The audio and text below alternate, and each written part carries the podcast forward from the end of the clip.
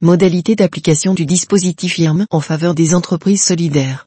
Le 26 juin dernier, la Commission européenne a confirmé à la France la conformité du dispositif IRM avec le droit de l'Union européenne sur les aides d'État. De cette approbation dépendait l'entrée en vigueur de la majoration du taux, à 25%, de la réduction d'impôt pour souscription au capital des entreprises solidaires d'utilité sociale, ESU, ainsi que des nouvelles conditions à remplir par ces sociétés pour que les versements des contribuables y ouvrent droit.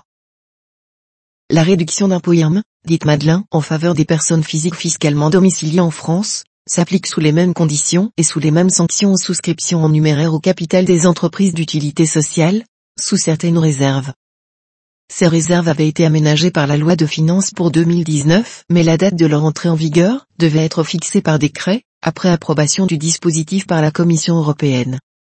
À compter du 10 août 2020, les souscriptions en numéraire au capital des entreprises d'utilité sociale ouvrent droit à la réduction d'impôt Madelin au taux de 25%, sous des réserves tenant d'une part à la nature de l'activité et d'autre part aux conditions à remplir au moment de l'investissement initial. S'agissant de la nature de l'activité exercée, l'exclusion relative à l'exercice d'une activité financière ne leur est pas applicable. Les exclusions relatives à l'exercice d'une activité immobilière ou de construction d'immeubles ne leur sont applicables que si elles n'exercent pas une activité de gestion immobilière à vocation sociale. Par ailleurs, la société bénéficiaire des versements doit remplir au moins l'une des conditions suivantes au moment de l'investissement initial. Elle n'exerce son activité sur aucun marché. Elle exerce son activité sur un marché, quel qu'il soit, depuis moins de 10 ans après sa première vente commerciale. Le seuil de chiffre d'affaires qui caractérise la première vente commerciale est fixé à 250 000 euros hors taxes. Ce montant s'entend de celui constaté à la clôture à l'exercice.